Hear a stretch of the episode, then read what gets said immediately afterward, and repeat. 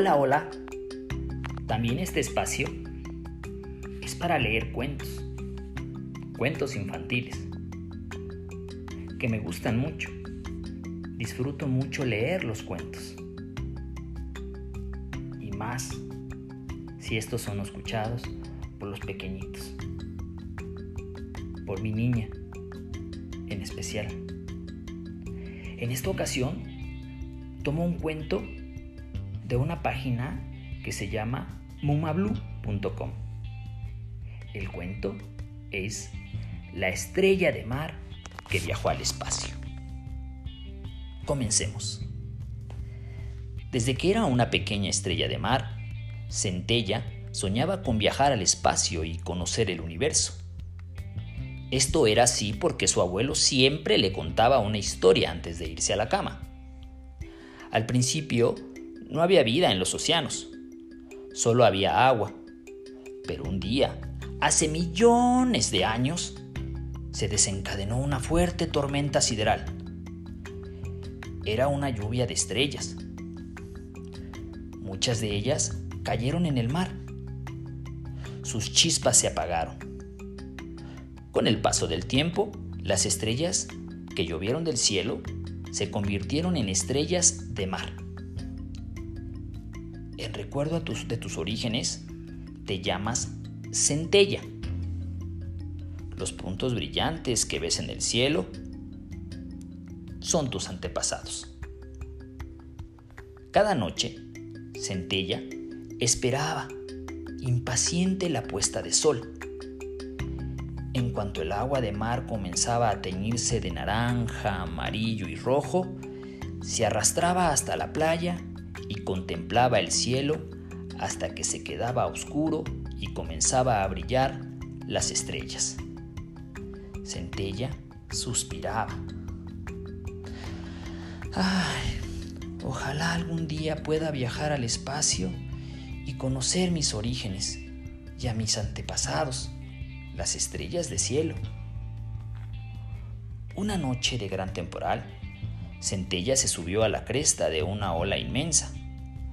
La fuerza de la tempestad hizo que la ola la empujara hacia el cielo con tan fuerza que consiguió traspasar la atmósfera y llegar al espacio.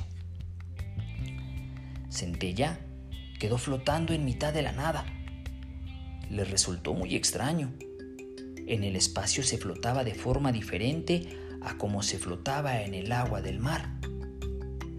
Allí no era movida por las mareas o arrastrada por las corrientes. Flotaba estando quieta y se sentía tan ligera como si estuviera hecha de piel de nube. Lo siguiente que llamó su atención fue el cielo. Sí, es que se podía describir así. No solo es que no se escuchara el canto de las ballenas o el chisporroteo de la espuma de mar contra la arena de la playa, no el silencio que conocía Centella era el ruido sordo y monótono del fondo del océano.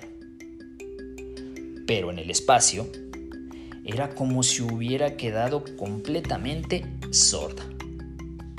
De pronto, Centella sintió mucho frío.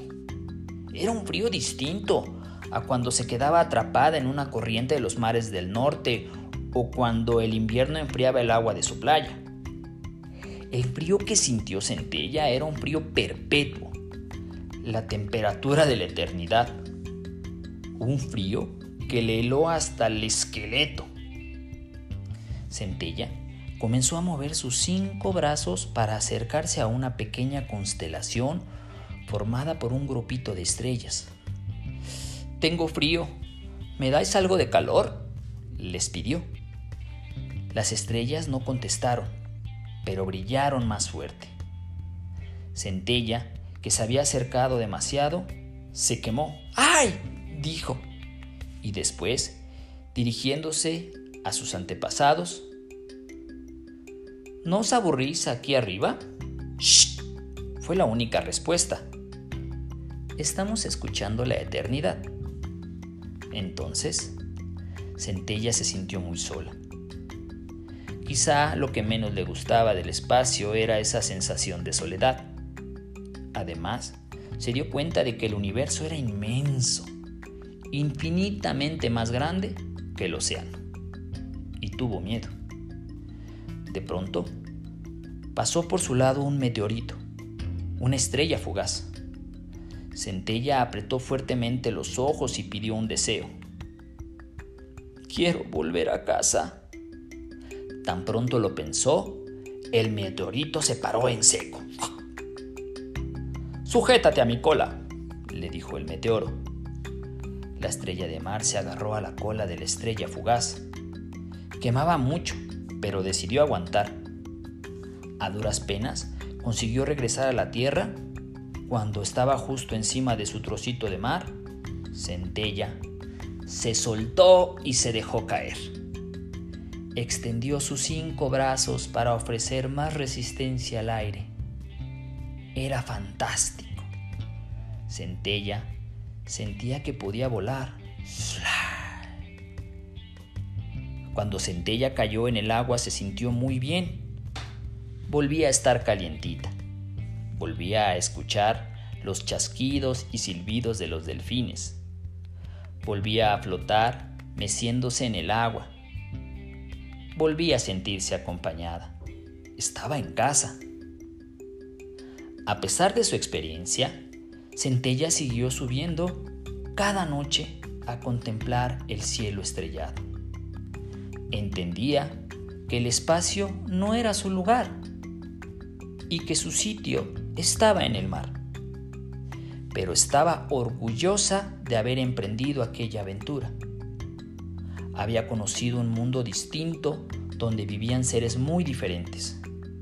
Había comprendido sus orígenes y había aprendido a volar todas las cosas buenas que tenía ser estrella de mar y vivir en el fondo del océano. ¡Wow! Colorín colorado, este cuento se ha acabado. Como les he dicho, este cuento lo tomé de la página mumablu.com y lleva por título La estrella de mar que viajó al espacio. Qué fascinante viaje nos da el autor por el espacio y por el océano. Y nos hace reflexionar sobre lo importante y lo bonito que es estar orgulloso de nuestros orígenes. Pero también entender que hay otros espacios, que hay otros lugares y que hay otros seres que son diferentes a los nuestros, a nosotros o a los lugares que conocemos. Pero que es importante reconocerlos y saber que en las diferencias hay cosas magníficas.